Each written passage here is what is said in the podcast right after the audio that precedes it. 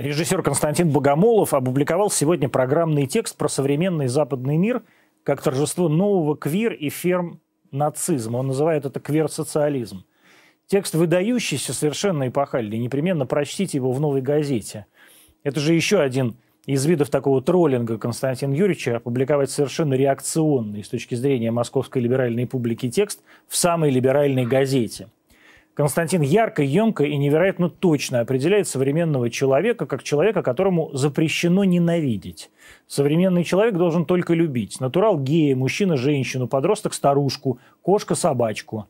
Если ты не умеешь любить, общество начинает ненавидеть тебя. Поскольку не дозволено ненавидеть любящего, вся заложенная в нас природой ненависть обрушивается на ненавидящего. Одна из редакторш телеграм-канала «Антиглянец» после смерти Василия Ланового – обвинила его в бездушии, потому что он якобы был антисемитом.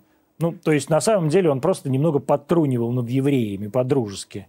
Но за это приличному человеку его уже стало можно искренне ненавидеть, даже у гроба. Вот я гей, и я счастлив, что пока имею право жить в мире, где у людей есть право не любить геев. Я живу с ВИЧ, и я счастлив, что куча людей вокруг меня может открыто говорить о нелюбви к таким, как я. Я счастлив, что могу сам не любить митингующих студентов, насильников, антипрививочников или мотоциклистов со стритрейсерами. Я хочу оставаться человеком и иметь право на ненависть. Оставьте мне мою ненависть, оставьте себе свою. Будьте людьми. У нас в гостях э, Дмитрий Голубовский, известный экономист, когда-то советник одного из сотрудников Дмитрия Медведева, правильно я говорю? Да. А, ну, то есть человек, когда-то работавший в администрации президента, в правительстве России, написавший известную книгу про такой заговор мировых банкиров. А, и сегодня мы поговорим про то, как растет и непременно упадет фондовый рынок и все, что с ним связано. Но начну я с того, как вы, что вы думаете вот по поводу этого мирового торжествующего на Западе, как говорит Константин Богомолов, э, квир-социализма. Тирании добра? Ну да, да, я бы даже сказал, диктатура добра и красоты. Ну, на самом деле, смотреть в суть, это просто цифровая диктатура. Э, дело в том, что плюрализм чего угодно, мнений, эмоций, чувств, он возможен в обществе, в котором люди должны находить общий язык друг с другом. Когда э, социальное общение все больше и больше занимается цифровым общением, плюрализм не нужен. Нужны какие-то очень простые, примитивные, понятные, в том числе алгоритмы, модели поведения. Вот. И э, это приводит к тому, что общение упрощается, тексты упрощаются, все упрощается, мышление становится клиповым, оно перестает быть логическим. Вот. И э, сознание индивидуальное меняется сознанием роевым, роевой интеллект. И проявление этого можно наблюдать ну, в любой компании травли кого угодно том числе за все хорошее против всего плохого. Э, в Соединенных Штатах сплошь и рядом это можно было наблюдать в прошлом году, когда любые люди, допустим, которые высказывались в поддержку Трампа, не дай бог в Калифорнии, Э, подвергались абсолютно неприкрытой агрессии, и это считалось абсолютной нормой. Вот э, Константин, собственно, в своей статье приводит прекрасное сравнение современной американской демократии с тем, что было в Советском Союзе в самом его начале, и рассказывает историю девочки, которая написала донос сейчас на своих родителей, потому что они были э, в обществе поддержки Трампа, а она демократка, а девочке лет 10. И там началась какая-то адская травля этих родителей в школе и так далее. Да. Ну, видите, история повторяется самым Абсолютно. неожиданным образом. И это, конечно, чудовищно, друзья мои. Значит, смотрите, мы обычно выходим в прямом эфире, но сегодня среда, и по средам мы идем в записи, ну, вернее, в хоккейной трансляции, то есть мы ничего не режем. Сейчас 17-14 по Москве происходит это потому, что после нас в этой студии четвертой в нашем телецентре «Арти» идет в прямом эфире на а, Латинскую Америку прекрасная а, программа моего испаноязычного коллеги а, Хавьера Родригеса Кораско. Она называется «Эль Зум». Он в Зуме, собственно, там связывается со всякими разными людьми. Я вам не вру, давайте покажем, как это все выглядит. Han pasado casi tres años desde la última visita de un alto representante de las relaciones exteriores de la Unión Europea aquí a Rusia. Y a mí, al menos, me resulta bastante sorprendente y paradójico, siendo vecinos, estando tan cerca y teniendo tantas cosas sobre las que dialogar. ¿no? En abril de 2017 llegaba Mogherini para conversar sobre Ucrania, Crimea, para mostrar su desacuerdo Украина, Кримия, вот это я все обожаю, конечно. А мы вернемся к вам после заставки и обсудим уже экономическую ситуацию, в том числе и в Латинской Америке.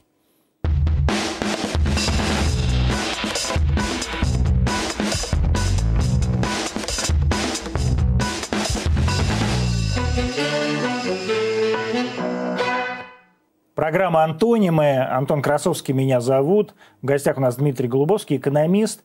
Подписывайтесь, пожалуйста, на наш канал. Вон он там внизу, это кнопка подписки. Там же кнопка колокольчика, вы ее тоже жмите. Это важно, чтобы вам всегда падали напоминания. Но в реальности, что тут напоминать?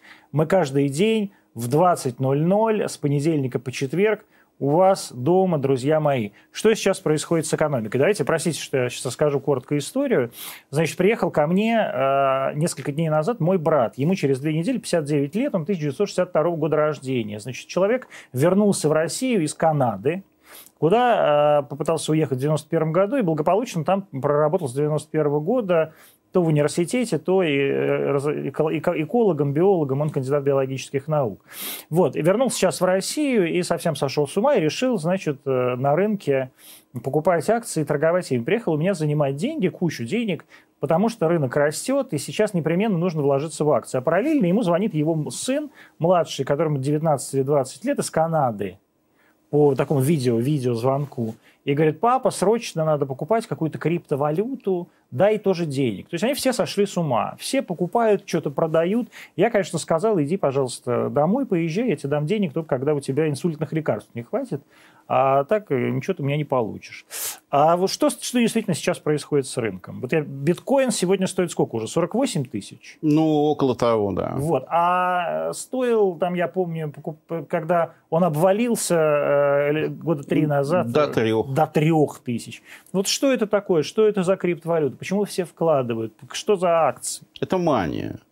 На самом деле финальная фаза надувания любого пузыря – это мания. Когда все покупают, это страх не заработать. Есть страх потерять, это он может перейти в панику и в панические продажи, когда рынок обваливается. Есть страх не успеть за соседом. Сосед богатеет, а я нет, это же невыносимо. Поэтому срочно нужно пойти и тоже что-нибудь купить, чтобы не чувствовать себя дураком, чтобы не остаться в дураках. Когда э, огромное количество массового инвестора, мелкого инвестора, Э, получает какие-то деньги незаработанные.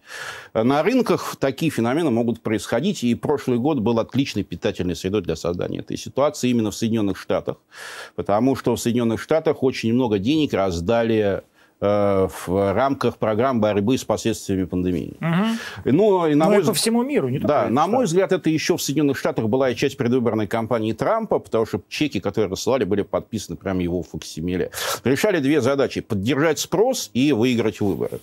Э, ну, насчет выборов мы не будем говорить. Ну, скажем честно, что проиграли. На, на, на, мой, на мой взгляд, он их выиграл. Да? На мой взгляд. Ну, каким образом? Ну, просто посчитали немного неправильно.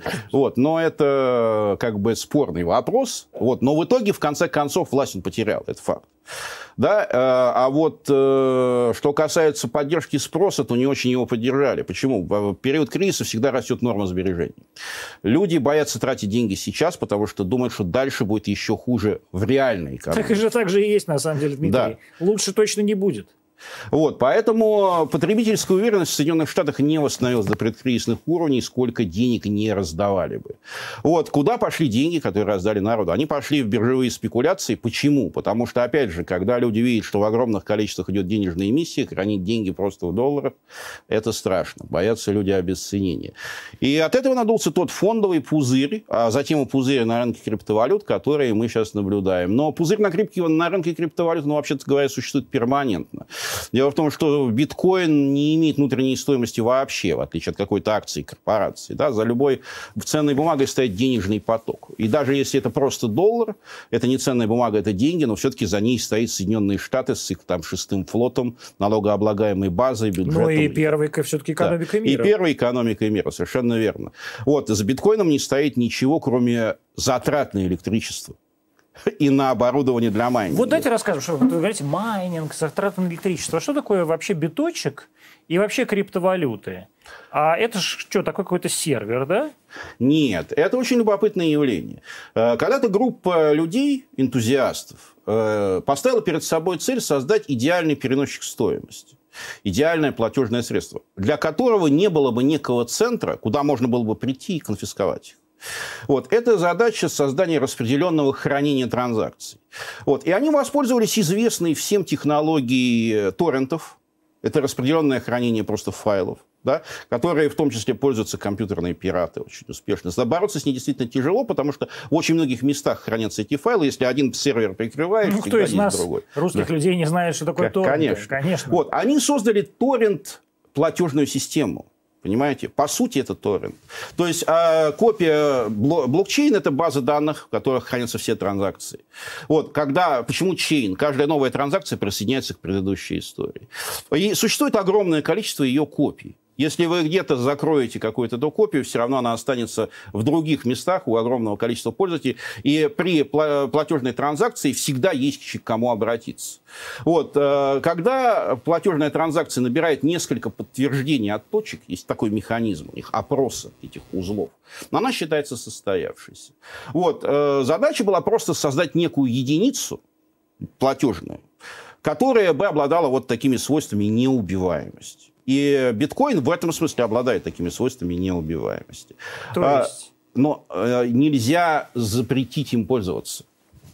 Вот я все равно не понимаю, как это нельзя запретить пользоваться биткоином? Ну, потому что это просто ваш биткоин-кошелек, это компьютерный код, который запущен на вашем смартфоне. И что? Ну, нельзя же вам запретить пользоваться. Что, смартфоном? Да, господи, да, конечно, ну, это, можно. Это, вот, это вы вот, еще увидите, дорогие мои друзья, как нам все это предстоит. Как... Нет, может быть, да, когда ваш смартфон будут контролировать на уровне прошивки и следя за тем программным обеспечением, которое там установлено. В Китае это уже есть. И в Китае биткоин запрещен. И, кстати говоря, в общем-то, его успешно вытеснили из оборота, ну, за исключением э, контрабандных операций. То есть в Гонконге он ходит. Гонконг – это крупнейший хаб для торговли. Но там его сознательно оставили. Почему? Потому что часто за китайский товар платят биткоинами. Это стимулирование экспорта форма стимулирования экспорта, в том числе в Россию. Вот, но я продолжу про биткоин. Придумали это техническое решение и стали с ним играться. Ну, платить друг другу. Там была даже анекдотическая сейчас уже история. Правдивая или нет, я не знаю, когда кто-то купил пиццу за 20 тысяч биткоинов. Была такая. На заре становления этой темы. Вот, а потом... А потом... Знаете, ужас ведь на самом деле не в том, что какой-то мудак купил пиццу за 20 тысяч, а то, что чувак, у которого купили пиццу, тут же эти 20 тысяч обменял на 20 долларов. Да. Представляете, как его сейчас жабы душат? Да, это, конечно, ему, наверное, тяжело. В общем, по мере того, как тема становилась популярной, прикольной, она из э, сообщества шифропанков, да, которые ее создали, вышла просто в интернет, появились какие-то компьютерные игры, которые биткоинами начисляли какие-то какие-то там премии. Когда он еще не, не было никаких бирж, он не стал вот игрушкой Уолл-стрит. Вот. А потом, э, потом э, эту тему подхватила наркомафия. Потому что она поняла, что в качестве учетной единицы, ну, за товар, это отличная тема. Ну да, потому что как бы слабо контролируется, да, да финансовыми контролирующими верно. органами. Совершенно он вообще никак на тот момент не контролировался. Ну что, какая-то электронная валюта игровая, там люди придумали, играют. Ну мне тоже непонятно. Хорошо, значит, у тебя есть какая-то, какой-то код, а в каком-то компьютере, например, в твоем э, смартфоне, а каким образом исчисляется цена? Цена определяется рынком. Я, я сейчас как раз рассказываю на эту тему. Что когда у вас растет спрос ну, спрос в силу того, что, вот, допустим, некие криминальные структуры стали пользоваться этим. Они же эти единицы где-то должны у кого-то доставать их эмиссия ограничена. Появился рынок теневой этих биткоинов, и когда он появился, их цена достаточно быстро стала расти. Вот. А дальше, видя эту тему, к этому рынку подключились правоохранительные органы, которые начали его контролировать. Вот. И в дальнейшем известность биткоина уже стала появляться по всему миру. Э, но благодаря громким делам против людей, которые им пользовались и которые все-таки поймали. С одной стороны, развеялся миф о том, что это все анонимно, хорошо зашифровано и так далее, то есть вычисляются эти люди. Вот. В интернете, в принципе, можно вычислить кого угодно. Как только вы биткоин меняете на реальные деньги, вы засвечены. Вот. Плюс засвечены все ваши транзакции в блокчейне. Вот. А, а когда вы реальные деньги меняете на биточки? Тоже. Вот смотрите. Тоже. Например, вот дайте я вам задам вопрос. Сейчас, кстати, очень интересно, а потом мы уйдем от биточков вообще в сторону фондового рынка. А, например, банкоматы Альфа-банка принимают нал, нал, то есть они тебя никак не контролируют. И ты можешь этот нал поменять на битки или на какую-то крипту. Ну, вообще-то в этот момент вас снимают на камеру. Ну, меня все время снимают на камеру. Потому что когда я выхожу, здесь меня снимают на камеру. Я до сих пор не могу понять, зачем. Единственная моя просьба в аппаратную, пожалуйста, когда я говорю, снимайте меня крупно третьей камерой, потому что я же говорю не просто так, а говорю вот глядя в эту третью камеру. То есть, когда говорит герой или я, снимайте меня, пожалуйста, или героя крупно, а то это все выглядит довольно странно. Человек говорит, а вы какой-то общий план держите. Вот. А, и таким образом, значит, э, э, считывается все, да? Ну, современные системы распознавания образов по вашему лицу определят вас. Вот, так что я думаю, что Альфа-банк э, позволяет это делать, потому что на сегодняшний день это не анонимно. У меня такое подозрение. Вот. Но что касается биткоина, э, если вы покупаете его на любой бирже, вот. Если это биржа, контролируемая Соединенными Штатами, вы там будете засвечены. Если это какая-то офшорная биржа, вы будете засвечены в свифте, пока вы проводили транзакции или в платежных системах. В общем, короче говоря, эта тема была взята под контроль силовыми структурами, но, с другой стороны, она уже очень громко прогремела по всему миру, стала модной, и она стала растущей. Вот. Но и еще одна, один аспект, почему она стала растущей, потому что это очень удобное средство трансграничных платежей оказалось без... Ну, то есть, когда выводишь деньги услов... да. из условной России, просто верно. проще вывести их за дорогой Да, биткоин. или когда вы вывозите в Россию какую-нибудь китайскую контрабанду, на рынке садовод ее продаете, вам платят рублями, вы рубли где-то у местных русских майнеров меняете на биткоины, биткоины отгоняете. А почему так вырос сейчас биток? Сейчас это уже... Э, он Нет, он в... так резко подскочил сейчас. Он вырос в рамках общей мании, которая царит на всех рынках. Сама по себе тема уже давно раскручена. Она раскручена еще с 2017 года, когда появились даже деривативы на биткоин. Потому что когда Уолл-стрит понял, что здесь есть какая-то жизнь, почему бы не зарабатывать комиссии? Ну, раз жизнь есть. Ну, Чикагская биржа запустила фьючерсы и опционы на Господи, Конечно, людей с Уолл-стрита надо расстреливать прямо. Это мразь. А появятся новые. Понимаете, это чем больше расстрелов, тем все-таки лучше. В Китае это понимают. Вот. Э, они, конечно, найдут любой способ э, на чем-то заработать, на любом. Я думаю, что если бы кто-нибудь надувал пузырь использованных презервативов, ну, они бы тоже стоили очень дорого, если бы эти парни взялись за эту тему. А я об этом абсолютно убежден. Вот. Поэтому биткоин тема раскручена, и сейчас просто он растет в рамках общего бума. Вот этого бума, который, который сейчас... произошел да. из огромного количества свободных денег, который выкинул Трамп, да, на рынок? Ну, сейчас и Байден добавляет еще 1,9. А вот сколько это денег? Это за год влили примерно столько же, сколько за всю Первую мировую войну. Ну, это сколько? Ну, там что-то около 5 триллионов. 5 только, триллионов только, долларов. Только американцы. Я не считаю здесь Европу, Японию и Британию. То есть это еще приблизительно столько же? Ну, если не больше. Может быть, побольше. Ну, то есть это десятки триллионов, да, 15, допустим, триллионов долларов. Причем да? этот процесс еще будет продолжаться. А они как? Они влиты, они взяты из погребков или они напечатаны? Они напечатаны. То есть это ну, инфляция. фигурально выражаясь. Ясно, что это просто кнопки на компьютере. Ну, неважно, но это напечатанные деньги, то есть это инфляционные деньги, правильно Нет. понимаю? Нет. Инфляция берется тогда, когда у вас растет скорость обращения денег. Когда у вас напечатано... Ну вот, то есть я говорю, то есть это все-таки взято из погребков. То есть они... Нет. Нет.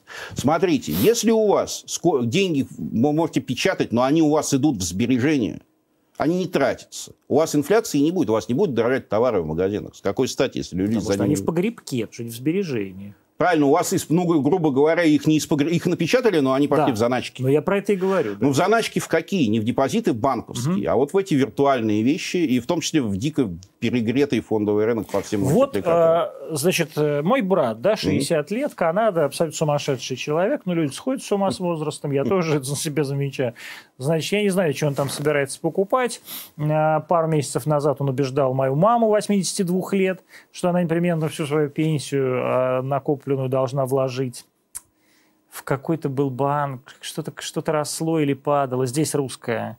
Mm-hmm. Я запретил это делать. А, потом это все, конечно, все рухнуло. А, откуда вот это все взялось и что действительно сейчас растет? Куда вот эти сумасшедшие пенсионеры несут свои значит, облигации? Свои деньги. Ну, я так их называю. Да. Нет, сейчас растет практически все. Вот. Э, но в первую очередь растет, конечно, американский рынок. Да, почему? Потому что ну, ну, наиболее ликвидный, капиталоемкий. Вот, э, отношение Америки традиционно выше оптимизм, чем относительно Европы. И плюс на душу населения там просто дали больше денег. То есть считается, что американский рынок выдержит любой кризис да, и будет расти быстрее. Это иллюзия, но сейчас эта иллюзия доминирует. А какая из э, платформ растет быстрее? NASDAQ или NASDAQ, там? конечно. Почему? Э, И что такое NASDAQ? NASDAQ – это индекс акций технологических компаний. То есть, да, это Apple, это Facebook, да, вот Microsoft, это все враги Amazon. России все эти, да?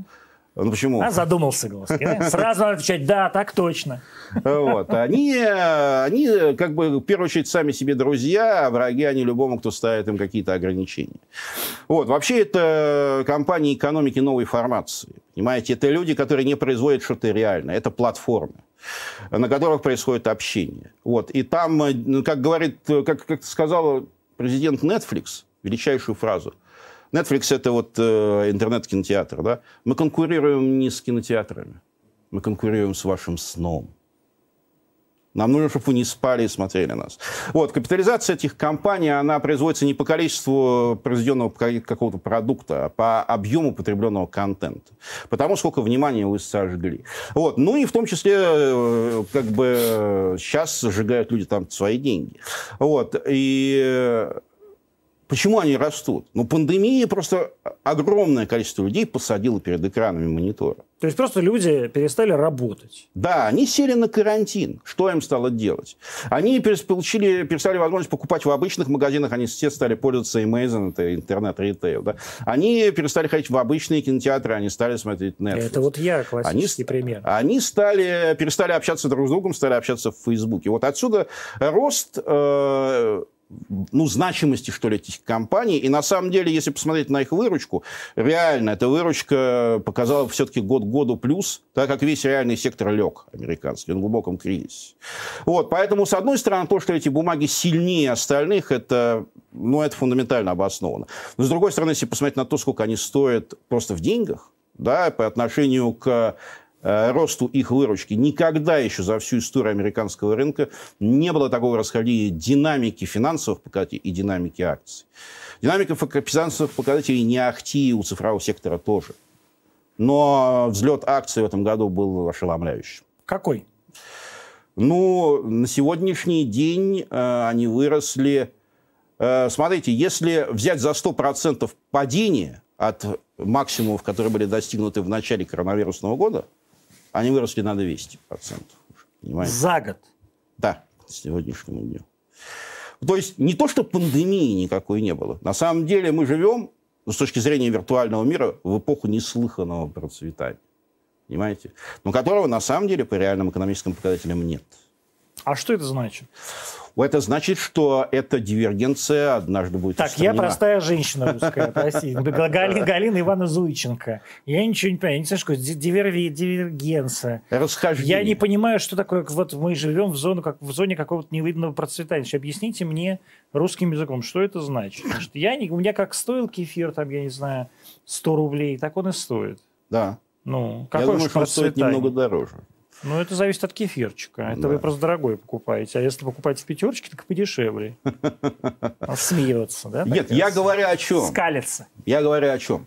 Я говорю о том, что рост цены неадекватен росту богатства народа, понимаете? Угу.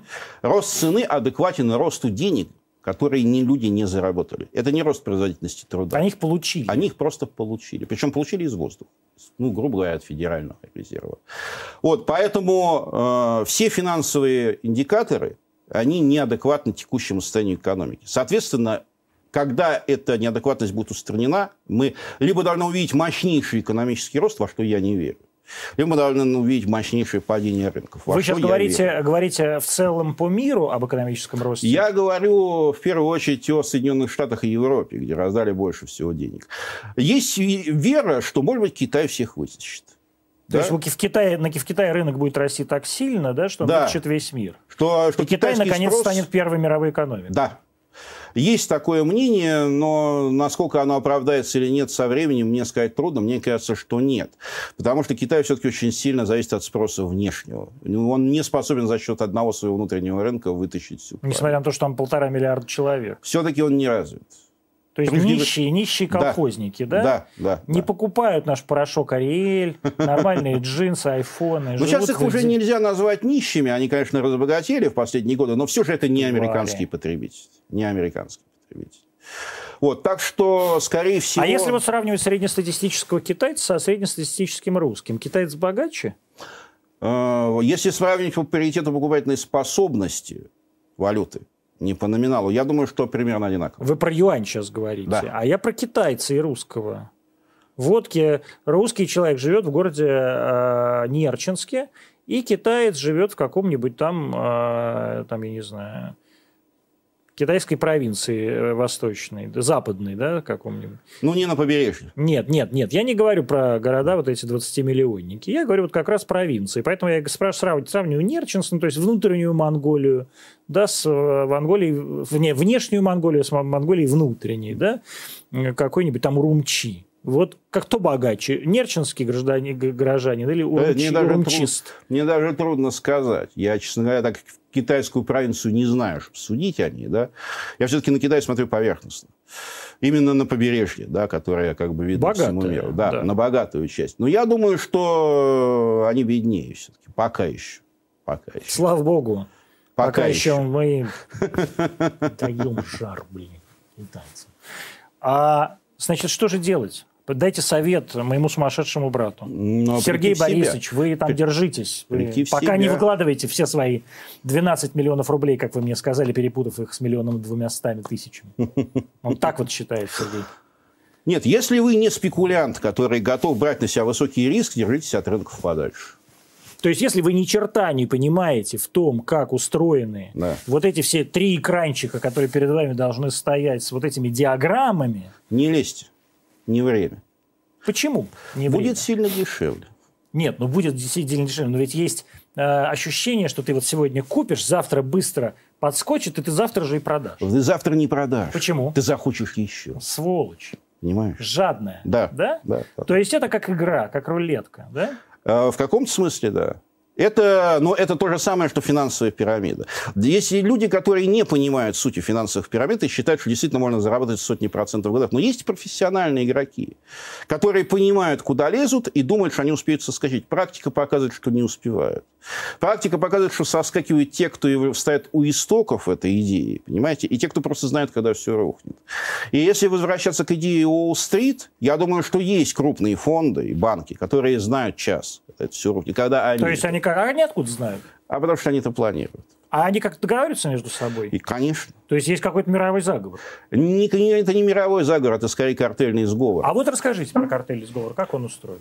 А, Просто есть крупнейшие финансовые институты, их можно пересчитать по пальцам одной руки, которые являются маркетмейкерами. Это, например, кто? рынка. Это JP Morgan, это Goldman Sachs. То есть это крупнейшие это of инвестиционные банки, да? Ну, они, это просто крупнейшие банки Америки. Мира.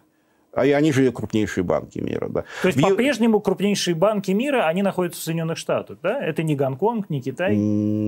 Знаете, если смотреть по объему активов, то, может быть, госбанки Китая – это тоже крупнейшие банки мира, но они не занимаются спекуляцией. Это государственные учреждения, которые обслуживают просто ну, китайскую экономику, да, и, и инфраструктурные проекты китайские. Это другое. Вот я говорю именно о тех, кто работает с фондовым рынком, с ценными бумагами. Это, это крупнейшие банки, это банки Америки. Вот в Европе, ну, если брать Швейцарию, это UBS, один крупнейший банк, ну, фактически это филиал швейцарского Нацбанка, фактически. В России это что-то там было, UBS, русский тоже есть какой-то. А он- они здесь присутствуют. Тоже UBS, да? Конечно, они здесь присутствуют, у них здесь есть свое представительство. Тоже. И они, Шакалят, кстати шакалят. говоря, они, кстати говоря, очень любят русских клиентов. Многие богатые люди являются их клиентами. Кстати говоря, а нет, вот Виксельберг, кто он клиент, по-моему, Credit Suisse, который заморозил его деньги. А мне кажется, да, заморозили, потому что вот у меня у нескольких друзей, у одних заморозили деньги в Credit Suisse, как раз, а Да-да-да. это традиционная такая была а, ша- шарашка, в которой русские клали деньги. А у других клиентов им просто позвонили, сказали, вы не могли бы забрать наши деньги, у свои деньги, потому что нам уже сказали, что вы Ну, не очень благо- Да, да. не то, что вы в санкциях, а просто вот неблагонадежные. Да, да, да, да, да. И это пришло распоряжение из Америки. Да, да, да, да. да. То есть американцы натурально прям шлют телеграммы, там правительственные написано, как раньше Андропов слал Юрий Владимирович, или сейчас шлет, там, так сказать, из Кремля. И прям написано, вот, пожалуйста, этого гражданина, а, э, сказать, сейф- его, его сейфовую ячейку закройте. И они прям закрывают в течение суток. Да, они не желают ссориться с американскими регуляторами. Ну, в силу того, что у них у всех есть в Америке тоже клиенты и филиалы. Понятно, что Америка им здесь дороже России. Вот, ну, если говорить о крупнейших банках, значит, Society Generale это Франция, и Barclays, и Royal Bank of Scotland это, это, это Британия. Да. Угу. Плюс, плюс еще HSBC, это такой То очень... есть вот эти, вот эти вот банки, это такие пожилые, а, значит, мужчины, да, в костюмах за 15 тысяч фунтов стерлингов, да, и в часах Э, как у председателя комитета по государственному строительству Совета Федерации Андрея Клишеса, да, за 150. Они такие, значит, э, между собой созваниваются, у них там стоят телефоны, да, и как-то они договариваются о чем-то.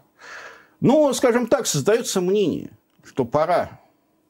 Нет такого, чтобы вот прям кто-то встретился, какая-то тайная ложа, да, в масках. Там, чтобы не, вот, не, хорошо, а как-то пора? То есть кто вот, мне интересно, кто кому звонит и говорит? Э, например, выпускается аналитический обзор банка о том, что они пора ли рынку упасть. В другом банке его читают. Говорят, да что-то да. Да, пожалуй, пора. Потом выпускает Citigroup. Да, что-то рынок перегрет. Ну и когда вот 5-6 таких крупных наберется, наберется, обваливается. Потому что люди договорились. То есть это вот такие малявы, да? В виде, в виде банковских обзоров. Да, да, да, да, да. Они же рассылаются клиентам, клиенты принимают решения, значит, сейлзы пенсионных фондов приходят к своим крупным клиентам, говорят, пора сокращать позиции. Причем э, здесь работает принцип, что богатые знают раньше. А, собственно говоря, вот такие люди, как ваш родственник, да. Они узнают по факту того, что они потеряли все свои деньги. Да, Сергей Борисович, ты именно так, так жизнь проходит, скажу тебе честно. А, а что такое, значит, э, как вы сказали, значит, приходят пенсионные фонды и говорят, пора сокращать чего? Позиции. Позиции. Это вот что значит? Ну, это, это значит объем денег, который вложен у вас в акции. Да, а то есть как бы богатые пенсионерки, западные, да, они на самом деле дают не то, не то, чтобы живут от пенсии до пенсии, чтобы за электричество заплатить. Да, у них там по миллиарду. Ну, у кого-то миллиард, у кого-то миллион. Зависит, конечно, от того, сколько денег человек отложил. У них пенсионная система чисто коммерциализована. Ну, у них есть какие-то государственные пособия, безусловно, но основная часть – это частные инвестиции. Некоторые пенсионерки, как черепашки, яйца откладывают. Прям 10 миллиардов она отложила там в Банку в Америке, а потом вложила его действительно в какой-нибудь в Apple. Да. И им говорят, значит, забирайте. И вот откуда сейчас надо забирать? С вашей точки зрения. Ну, смотря кем вы являетесь. Ну, вот у меня, допустим, нет, но это я не про себя имею в виду, к сожалению. Нет, я говорю, это, это касается любого человека. Да, если у меня вообще нет денег на фондовом рынке, я честно да, скажу, если, у меня вообще нет свободных если, денег. Если бы они у вас были, и вы были бы простым человеком, который бы, ну, не следил бы каждый день, не сидел бы за торговым терминалом, я бы сказал вам продать половину. Сейчас я быстро мы прервемся. Я вам напомню, чтобы вы подписывались на канал Антоним, и там вот внизу кнопка, прям нажмите, жмите, жмите. Подписывайтесь, колокольчик обязательно жмите, комментируйте эфир а, и задавайте вопросы и лайкайте. А, так э, хорошо, а что значит половину сливать? А что сливать-то половину? Если у вас есть. Ну, вот у меня есть, допустим, предположим, хотя у меня да. нет, на самом деле ничего. Но вот, допустим, у меня есть, скажем, у меня есть акции какого-нибудь э, нефтяной компании, ну, допустим, у меня такой какой-то, как вы говорите, диверсифицированный пакет, да? да. То есть у меня, э, меня есть и русская, например, компания какие-нибудь такой вот стабильный пакетик, там Сбер, а, Роснефть, ну, вот это вот все. И есть какой-то сложно сочиненный, какие-то э, опасные акции, какие-нибудь стартапы э, и так далее. А вы считаете Роснефть не опасная? Ой, я считаю, что это вообще такие опасные люди, если честно. Я когда уже произнес, произнес слово Роснефть, я так уже так сделал. На самом деле, поэтому я... Падать будет все вместе. Вспомните 2008 год. Э, когда бумаги русских компаний упали и стали, их капитализация стала стоить меньше, чем остатки на банковских счетах. Мы все помним, сколько стоил «Газпром», да. когда это была первая компания мира, да, или да. какая-то? Ну, первая углеводород. Ну, первый углеводород, да. да. А потом раз так и... Вот, поэтому, когда на рынках образуется паника, она охватывает всю планету. Тем более, что на нашем рынке много иностранцев. И до на сих, рынке ОФЗ До тоже? сих пор? Да. Ну, Несмотря а... на санкции? А, а, а что мешает людям зарабатывать деньги, если не запрещают это напрямую? ОФЗ, наши облигации, например, это хорошая тема с точки зрения доходности. Пока их силы не выгонят, они не уйдут. Вот. Но другое дело, что когда начнется паника, они просто убегут в силу того, что паника начнется. Вот насколько стабильна российская экономика и российский фондовый рынок? Он вообще есть фондовый рынок в России? Ну, есть, конечно, но я бы здесь фондовый рынок не сильно ассоциировал с экономикой. Если в Америке фондовый рынок очень тесно связан с экономикой, просто потому что очень много денег народа на фондовом рынке вложено. Соответственно, падение фондового рынка всегда падение потребления. Люди пугаются, что они становятся бедными, зажимают уже те деньги, которые у них остались в кошельках, начинают больше сберегать. Вот поэтому падение фондового рынка может вести к рецессии.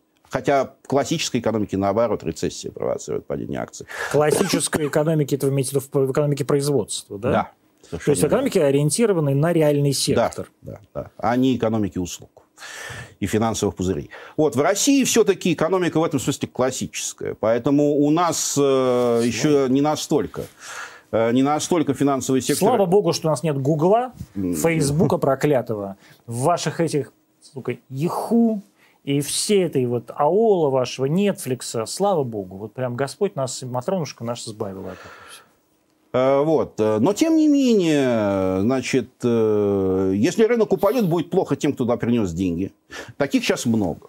У нас идет большой отток денег с депозитов, и люди уходят в акции, считая, что они там могут заработать больше, чем заплатят банки. Э, может быть, пока еще даже это, ну, до недавнего времени это была оправданная стратегия, сейчас уже нет, на мой взгляд. Вот, люди потеряют деньги, но это не будет катастрофой для экономики, потому что таких инвесторов в процентах к всему населению все же у нас мало. Вот, э, неприятно для экономики будет то, что вместе с фондовыми рынками опять рухнут цены на сырье, на металлы, на То есть упадут? Да. То есть единственное, что мы на самом деле продаем? Э, но не единственное, мы продаем еще оружие. Ну, мало. Мы продаем э, продовольствие.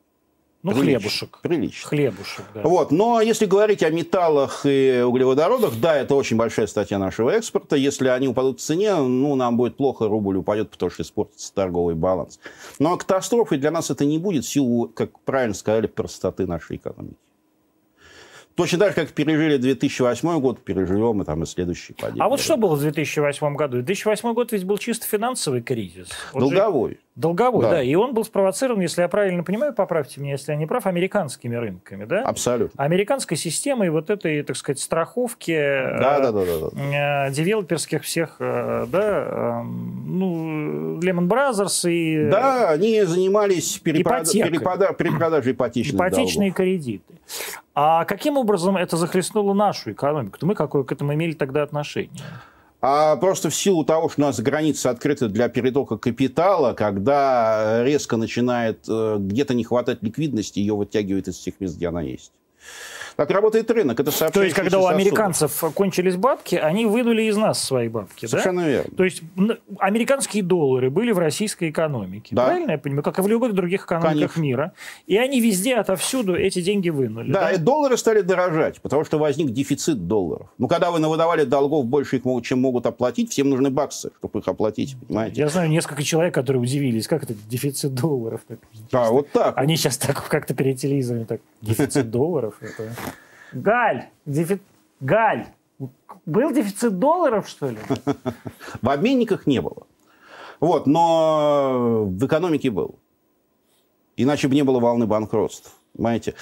Вот, соответственно, доллар стал очень сильно расти в цене. Когда доллар очень сильно растет в цене, люди начинают покупать доллары, покупать надежные облигации, номинированные в долларах. Вот, собственно говоря, это и был механизм обвала рубля и российского рынка, и не только рубля и российского рынка в 2008 году. Когда будет следующий кризис? На горизонте полутора лет. То есть в течение полутора лет будет кризис. Он Абсолютно. будет с чем связан и какого масштаба? Он будет связан с ростом доходности и с тем, что перестанут наконец-то раздавать деньги. То что... есть деньги кончатся, э, всем перест... скажут, кризис, кризис кончился, идите работайте, твари. Совершенно верно. А они скажут, как, как то работаете? Так уже сказали. Послушайте последнее интервью Елен, которая Кого? сказала, Елен, Елен, Дженнет Елен, которая ныне глава казначейства. Американского. американского. Да. Какая-то сволочь. До этого она была главой Федерального резерва при Обаме. Ну, сейчас вообще очень много людей из обамовской команды. Да, там даже псаки есть. Да, все знакомые все лица. Прости господи. Вот, э, она сказала очень грамотно, очень так нейтрально, что я считаю, что пакета помощи вот этого последнего, 1,9 триллиона долларов, куча денег, хватит на то, чтобы восстановить полную занятость. В переводе с корректного языка на простой, это последние деньги, после чего вы пойдете работать. А они такие все сидят уже полтора года, думают, вы что вообще... Как это? Елен? Елен? Это русская фамилия, что ли? Елен? Пошла ты на... И что? И хорошо, вот полтора триллиона, они разлетятся в течение там трех месяцев, наверное, в Америке, да? Да. И, а, и, и пошли работать, это что значит-то? А, это значит, что э, деньги, которые раздает государство, кончатся, а деньги, которые зарабатывают люди, еще не будут заработаны. И значит, у людей просто не будет денег. Да, когда не будет денег, соответственно, не будет этой подпитки финансовой для фонда. И что это будет означать для экономики? Для экономики это будет означать, что надо разделять финансовую экономику и реальную экономику. Реальная экономика начнет, наверное, работать, потому что там будет расти занятость. И э, рабочая сила будет дешевой. Потому что... Ну, скажем так, дешевле, да, да, чем, чем она была сейчас. Потому что когда раздают деньги, кто же пойдет работать? Зачем? Нет, конечно, господи. Вам их просто так раздают. Вот, с другой стороны, э, как бы все те деньги, которые были вложены в фондовый рынок, начнут уже проедаться. Роста больше не будет. И начнется так или иначе его снижение. Снижение действительно, скорее всего, перейдет в обвал. И э, горизонт, который ставит здесь, это не моя идея. Я здесь транслирую мысли экономистов американских и э, не последних э, людей да, в экономическом сообществе, что если вы вливаете э, объем денег за год, как за всю Первую мировую войну, то в качестве ответки вы получите не рецессию, когда вы прекратите вливать эти деньги. В качестве ответки вы через какое-то время можете получить... Третью мировую войну. Вы, ну, Великую депрессию сначала, а потом уже Третью мировую войну. А почему? Да, то есть потому что люди вот опять же, все-таки Великая депрессия была спровоцирована в том числе и Первой мировой войной, да, и отсутствием, ну, как бы полностью перепрофилированием экономики, по всей видимости, да? Ну, а много было причин. А, а чем будет вот сейчас такая великая рецессия-то э, мотивирована? Помимо того, что людей пойдут и заставят работать. Ну а что, они первый раз работали в своей жизни? Нет. Что ли? Научатся работать. А, ну, опять же, сейчас достаточно серьезная ломка экономики идет, э, связанная с той же цифровизацией. Очень много рабочих мест, которые было в прошлом году потеряны, не будут восстановлены. Например? А, в реальном секторе в том же. Ну, в ритейле, в реальном. То есть кассирши, да. всякие менеджеры магазинов, Совершенно складовщики. Да? Менеджеры всякие, вот, да, маркетологи, Господи. которых заменяют сейчас нейронные сети. Но для Америки... Господи, да вам... сколько, сколько, как же как, с каким, земной шар, с каким облегчением вздохнет? Это вам так кажется. А куда их девать? Я сказал расстрелы. Расстрелы. Вот прям маркетолог. Вот стенка. В Америке на 80% это экономика услуг. Там очень высокопроизводительный реальный сектор, но даже несмотря на свою высокую производительность, он оказывается не конкурентоспособен с тем же китайским. Ну, в силу того, что просто очень богатое общество и сравнительно дорогая валюта. А китайцы занижают стоимость юаней хронически для того, чтобы проталкивать Амери... свои товары. И американцы много лет пытаются э, юань сделать дороже. Ну, э... Так что, а, и... но не получается. А что не получается-то? Ну, Все... потому... Все-таки не такие влиятельные американцы. Ну, потому что китайцы сопоставимая сила. На самом деле это суверенная страна, которая может диктовать свою политику. А мы суверенная страна? Я думаю, что не вполне. Почему? Э, в силу того, что у нас просто нет такого веса. На самом деле весь мир взаимозависимый. Понимаете? И для того, чтобы диктовать какие-то условия, нужно иметь большой вес. Мы гораздо легче Китая по ВВП. 16 раз. Да, гораздо легче. Это другой, другой порядок просто вещей. И мы сильно зависим от внешнего спроса. Причем сильно зависим от внешнего спроса такого специфического. Мы продаем узкую номенклатуру товаров. Ну, то, что мы из земли выкапываем. Да, это наша уязвимость. Вот, плюс... Э... То есть, когда нам говорят, не будем говорить кто, я уже задрожал, что э, это как раз наша, так сказать, гарантия нашей независимости, да, нашей суверенности, то, что э, все, все эти углеводороды, э, мы поставляем, мы энергетическую, гарантируем энергетическую безопасность мира. Это на самом деле все фуфло, да? Ну, какое-то время это можно было принимать за правду, когда цены на нефть были там под 150, и реально маячил дефицит. Да, когда еще не было сланцевого бума и не было всей вот этой вот истории. Когда можно было смеяться вообще над сланцевой да, нефтью. совершенно верно. Ну, это самое. Вот, но когда у нас избыток предложений, и, извините, мы вынуждены договариваться с арабами, чтобы вместе скоординировать ограничение добычи, это не то время. Это не рынок продавца, это рынок покупателя. Покупатель, ну, не то, что он диктует условия, ну, скажем, а покупатель он значит прав. больше. Он значит больше. Да.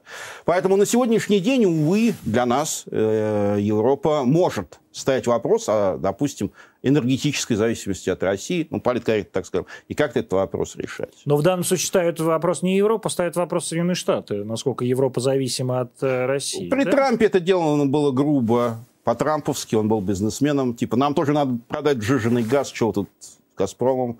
Вот сейчас это будет мягче, под эгидой НАТО, под эгидой энергетического сотрудничества, но этот вопрос все равно будет ставиться. То есть Россию будут вытеснять с европейского будут. рынка и, скорее всего, вытеснят? Ну, не до конца, но ограничат. Насколько, сколько мы потеряем, по вашим ощущениям? Половину ну, рынка?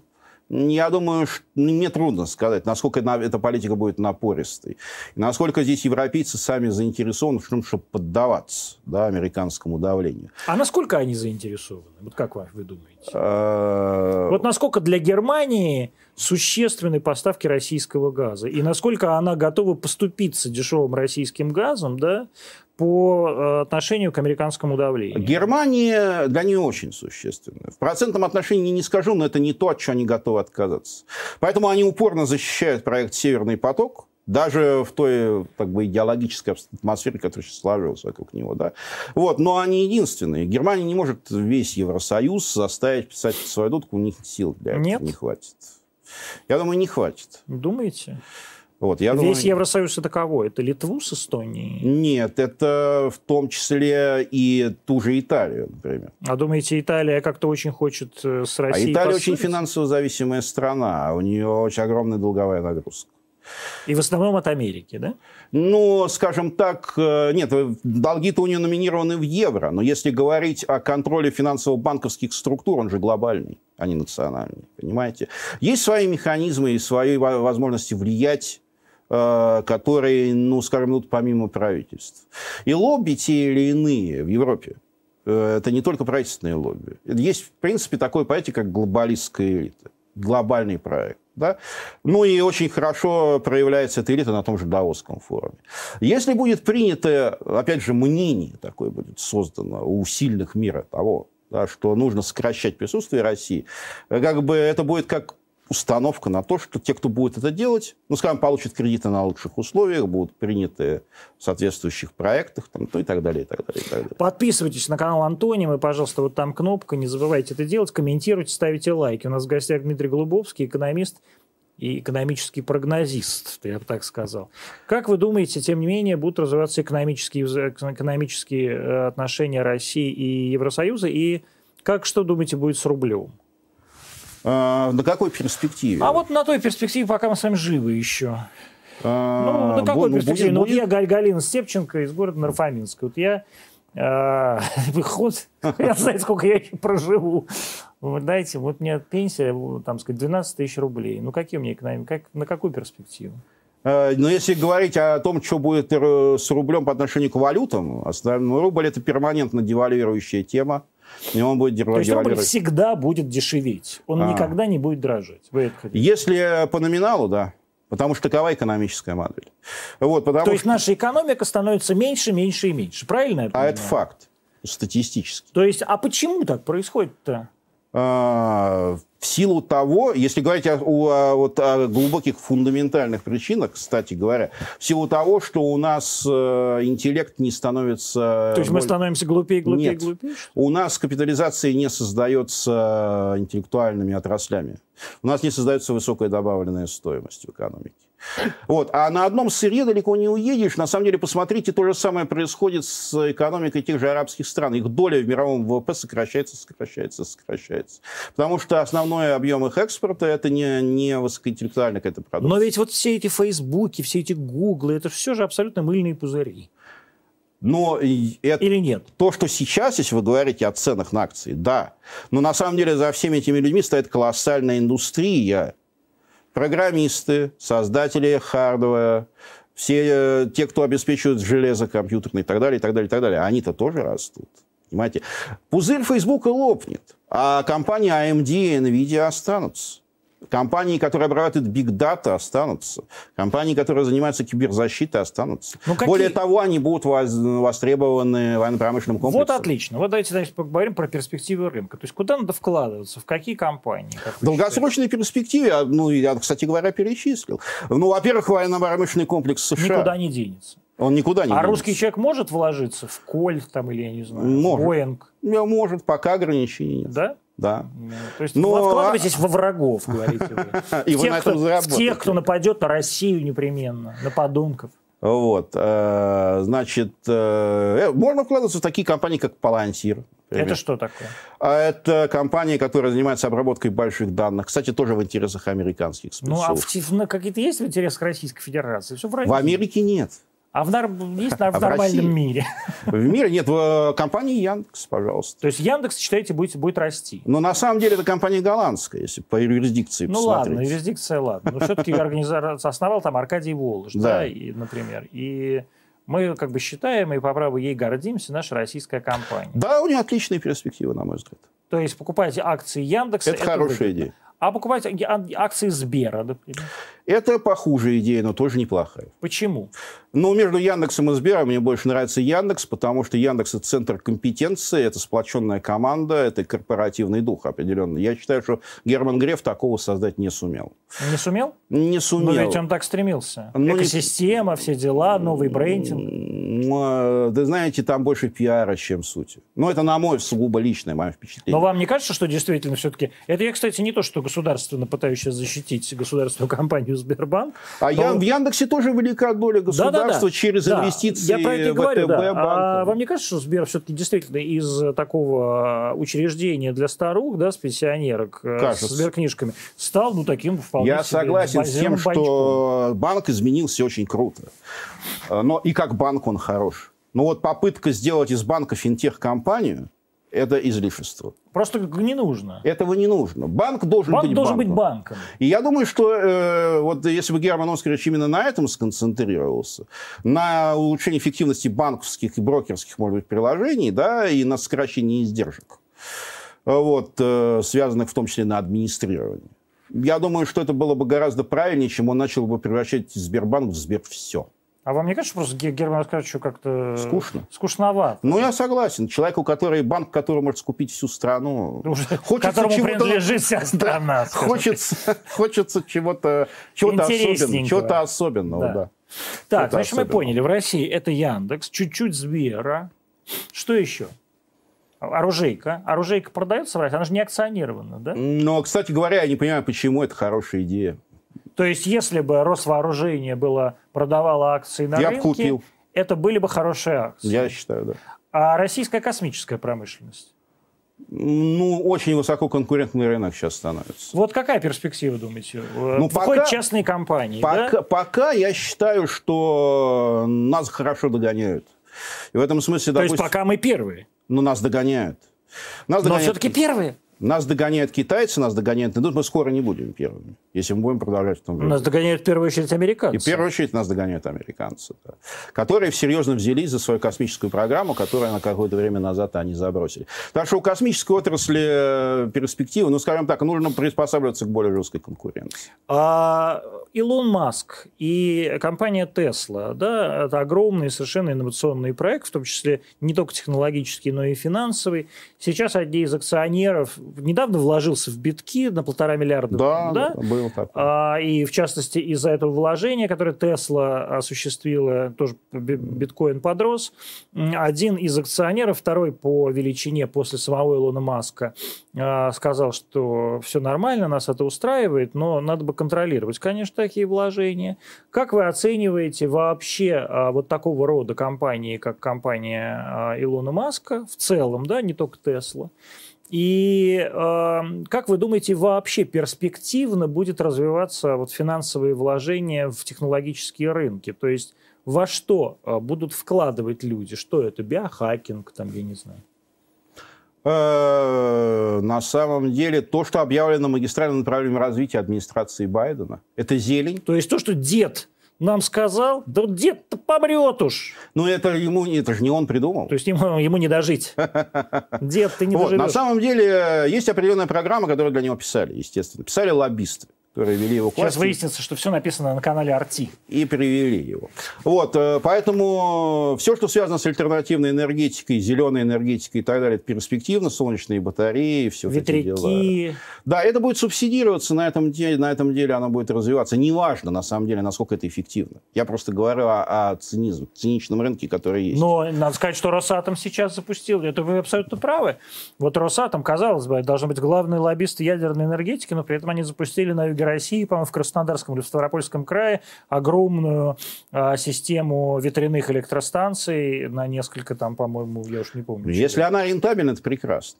Вот. Росатом, кстати, тоже хороший, вполне себе центр компетенции. А вот Росатом Поэтому это- можно купить на рынке? Нет. Тоже нельзя купить на рынке. Ну, странно, да, что как бы хорошие инновационные компании нельзя, ну, в смысле акции компании нельзя купить на рынке, государство не дает. Почему-то. Ну, видимо, счит- не, видимо, не хочет, чтобы их стоимость стала каким-то объектом. Хотя не знаю, у меня вот разумного объяснения нет. Почему хотя бы часть, сохраняя полный контроль, не дать рынку, чтобы он определил Ну, стоимость? вот давайте такие компании назовем, а, что бы следовало выкинуть на рынок. Значит, Росатом, Росвооружение. Росвооружение, совершенно точно. Кстати, РЖД, почему бы нет? А РЖД не на рынке? Нет. Да ладно. Нет. РЖД не на рынке? РЖД продает только облигации. То есть акций РЖД нет. Ну, это фантастика совершенно. Ну да, железные дороги, а, электросети, наверное, да? Они есть. Они есть. Они все еще со времен Чубайса. Не Да. были, да? Да-да-да. А что бы вы еще ки- выкинули на рынок? Ну вот хотя бы это, хотя бы это. Так что, на мой взгляд, это была бы неплохая идея, при том, что я не призываю к приватизации. Знаете, меня Нет, я тоже не призываю к приватизации. Я считаю, что контрольный Да. пакет должен Конечно. оставаться у государства, но дать возможность Тогда людям... это бы, это бы дало возможность людям вместо того, чтобы покупать э, конечно. Теслу, покупать там э, Рос, Росатом. Абсолютно. Понимаете, в чем дело? Потому что это у нас Росатом это центр компетенции. Это на самом деле э, по мировым масштабам это очень круто. Потому что если вы хотите построить атомную электростанцию, вы пойдете либо к русским, либо к французам. Больше Ну, хорошо. Сименс почему есть еще? Ну, ну да. Вот. Ну, к американцам вы не К американцам пойдете. не пойдет, ну, потому что уже они не делают Да, этого, да, да.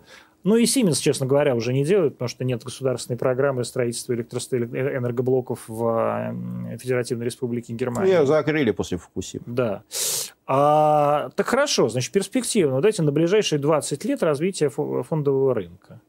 Но на ближайшие 20 лет это очень далекий горизонт. Ну я, ду- я думаю, да, Да это сколько мы с вами живем-то? Вот, на ближайшие 20 лет он будет расти. Да, через падение, через какие-то крахи он все равно будет расти.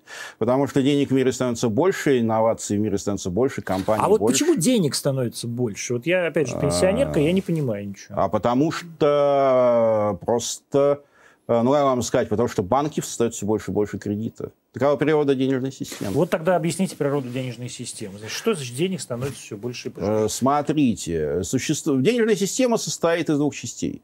Первая часть – это всем хорошо известный центральный банк, который, ну, условно печатает деньги. Он создает некое количество денег, которое является денежной базой, и которое, в которое входят наличные и безналичные деньги, которые созданы самим центральным банком. Да. Но они, они, Они обеспечены чем-то. Они по балансу центрального банка чем-то обеспечены, но если брать центральные банки развитых стран, они обеспечены долгами же правительств. То есть на самом деле один карман должен другому. Вот. Раньше когда-то они были обеспечены золотом, но от этой идеи отказались еще в 70-х годах. Вот. И эта система работает в каком смысле? Ну, правительство собирает налоги, создавая движение денег. Оно оплачивает долги, создавая движение денег в сторону погашения долгов. Да? Ну, центральный банк поддерживает денежную базу, покупая новые долги. Деньги крутятся. Вот. Но э, гораздо больше денег, чем создает центральный банк, создают сами банки, когда они делают деньги из долгов. Ну, то есть, когда они выдают кредит Совершенно и верно. берут проценты с людей, да? Не просто проценты. Дело в том, что э, механизм выдачи кредита, он происходит следующим образом. Вы приходите в банк, говорите, мне нужны деньги, я хочу кредит. Окей, вы же подписываете некий договор, согласно которому вы должны вернуть эти деньги плюс проценты к ним. В этот момент банк просто создает ваш кредит как депозит, который лежит на вашем счету забирая с него некоторый очень небольшой объем денег в качестве обеспечения вероятности того, что вы не вернете долг. Потому что есть некий процент дефолтов. На 99% вы надежный заемщик, на 1% ненадежный. Насколько вы надежны, ну, вы предоставляете декларацию 2 НДФЛ. Любой же банк вас запросит источники дохода. Ну да, и есть, ну, если, концов, если... кредитная история, да, возможно. Да, да, да, да, да, да, да. Вот, поэтому сначала создается кредит, который становится депозитом. Таков принцип создания денег в кредитной системе. Поэтому, на самом деле, деньги создаете вы, когда uh-huh. вы их занимаете. Поскольку в мире все больше и больше людей, Э, сама финансовая система охватывает и финансовые операции все больше и больше проживающих на планете, в том числе и в неразвитых странах, куда она приходит, они что ж как-то развиваются, подтягиваются. Да? Кредиты в мире становятся все больше и больше, денег становится все больше. Вот за счет каких стран а сейчас развиваются вообще фондовые рынки в основном? Я считаю, что это Юго-Восточная Азия. Вот. Но плюс Америка. Но Америка, я говорю, я считаю, что в Америке надо просто дикий пузырь финансовый. Поэтому Америка переоценена. И э, в этом смысле, э, наверное, будет несколько... Вы, конечно, идеальный спикер для RT.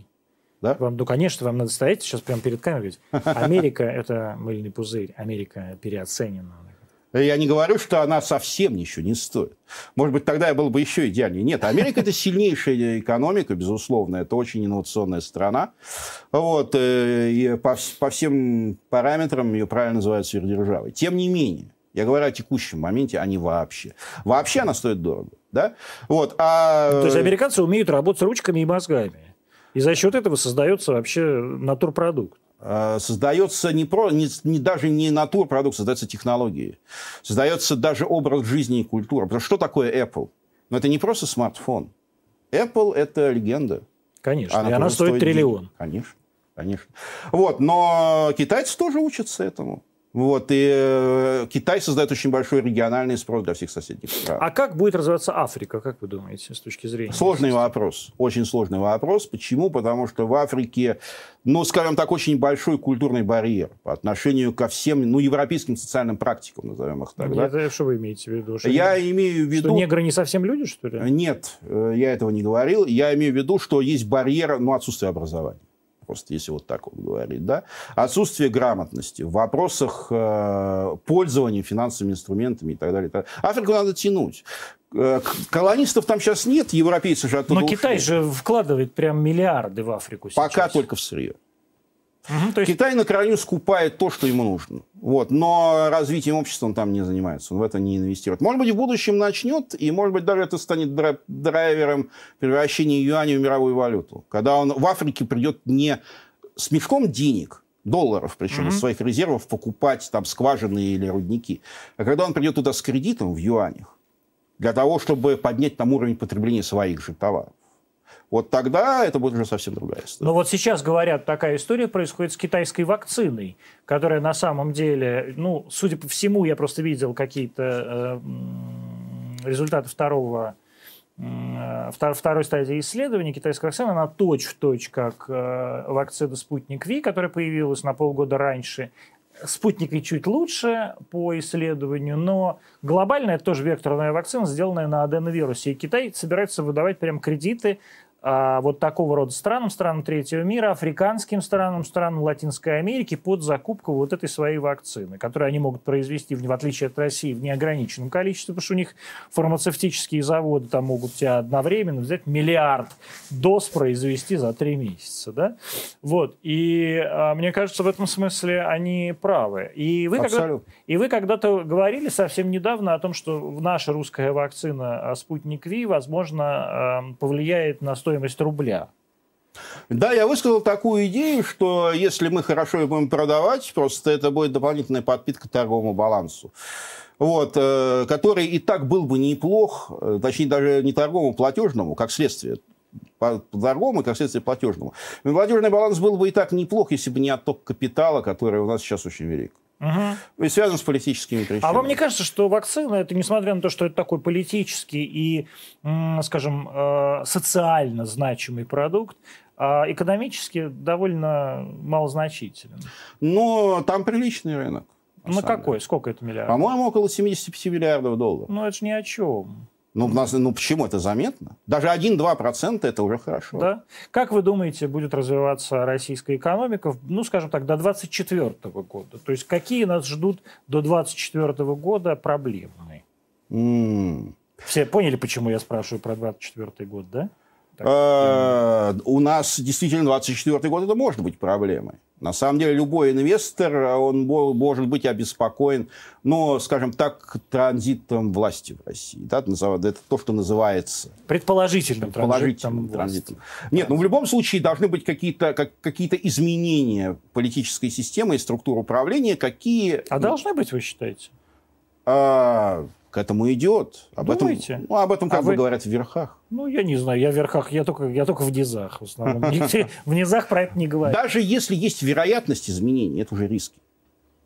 Даже То есть на самом деле для инвесторов и рынков хорошо, чтобы ничего не менялось. Абсолютно. То есть, друзья мои, это говорит о том, как на самом деле э, думают те люди, которые платят, а думают о тех людях, которые выходят а, видимо, они думают, никуда, что ж вы, суки, выходите-то, а? Ну, это на самом деле так, как бы это ни цинично не звучало. Вообще, капиталистическая диктатура – это, с точки зрения инвестора, один из лучших политических устройств. Понимаете? Когда права инвестора То защищены... есть нет ничего выгоднее Путина для западного инвестора, да? А какое-то время это абсолютно открыто признавали на самом Западе. Почему э, его, в принципе, приветствовали как лидера до дела ЮКОСа. Потому что дело ЮКОСа с точки зрения инвестора нарушило права инвестора, и остался осадок. Угу. Что здесь, в принципе, вы можете потерять. А до этого вообще это было абсолютно идеально. Но потом это все как-то рассосалось. Рассосалось за пару лет. Все забыли этот да. ЮКОС, все поняли, что и правильно, и там долбанули этот ЮКОС, и и в общем, вот. и в общем, как бы Роснефть начала даже управляться для многих стабильнее и лучше, чем ЮКС. А, но тем не менее есть такая вещь, как политическое давление. То есть есть экономика, есть политика. Есть мнение инвесторов, которые считают, что русский госдолг это отличная тема. Но есть мнение демократической партии, которая считает, что нужно как, каким-то образом мочить да, совершенно проклятого верно. диктатора. Да, да, да. Почему? А... Потому что это некая, ну это политика. Ну конечно. И э, вот это мнение демократической партии, оно может быть связ... Э, может повлечь за собой экономические риски, да? Да, конечно. Как, какого рода? То есть Демпартия вынудит своих, свой бизнес уйти из России, ведет новые санкции, что будет происходить? А они могут на это пойти. Если они получат какой-то казус Белли. Ну, казус Белли на самом деле что формируется. Что казус Белли? Ну, я бабка, господи. Ну, какой казус Белли? Повод для войны. В данном ну, случае финансово-экономической войны. Вот, придумают какой-то новый хакерский скандал, который приведет к какой-то, какой-то сбою в инфраструктуре, и под этим поводом какая-то группа американских лоббистов может провести какие-то санкции. На самом деле ведь есть группы влияния, которые выигрывают от санкций. Но от любого военно-политического обострения с Россией, очевидно, выиграет оборонно-промышленный комплекс США. Который... Ну и России тоже, в общем. Вот. Э, а какая им разница? Они же свои деньги считают. Ну. Вот. Если будет какая-нибудь тема кибератак поднята, выиграют компании, которые забираются в кибербезопасности. Неважно, Россия. То есть всегда кто-нибудь выиграет? Ну, всегда кто-то зарабатывает. Да. Ну, на друзья, любой теме. Да, друзья мои, вы, короче, не вкладывайте бабки в лотерею, а лучше устраивайтесь в реальный сектор, в бигдату, в оборонку, в прокуратуру. А, это была программа «Антонимы». У нас был Дмитрий Голубовский. Спасибо вам, Дмитрий, что были с нами. А вы подписывайтесь, мы должны уйти, потому что сейчас вместо нас сюда придут испанцы и будут очень красиво, очень быстро говорить на фантастическом древнем языке.